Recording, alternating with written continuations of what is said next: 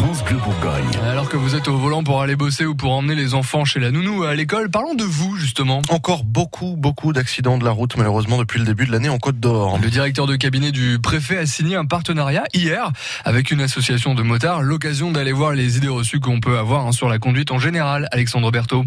Oui, le partenariat, c'est avec euh, l'association Casim. Il perfectionne la conduite des motards qui ont déjà le permis. Et la préfecture a autorisé cette association à utiliser les infrastructures de la sécurité routière. Donc ça veut dire, idée reçue numéro un, que ce n'est pas parce qu'on a le permis qu'on sait conduire. Claude Schouer, président de la Casim en Côte d'Or. Le permis permet de savoir conduire une moto.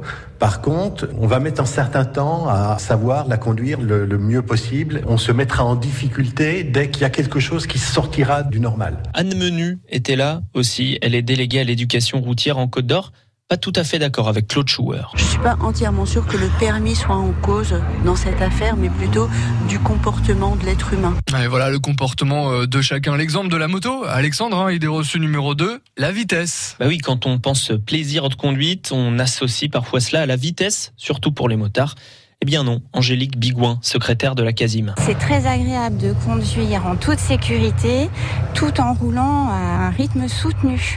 On a les sensations dans les virages, on les a pas dans la ligne droite. La ligne droite, si on veut avoir une sensation, il faut rouler à plus de 200.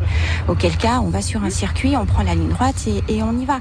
Mais la sensation, on peut l'avoir dans un virage aussi bien passé à 50 qu'un virage passé à, à 80. Du moment qu'il est fait en toute sécurité.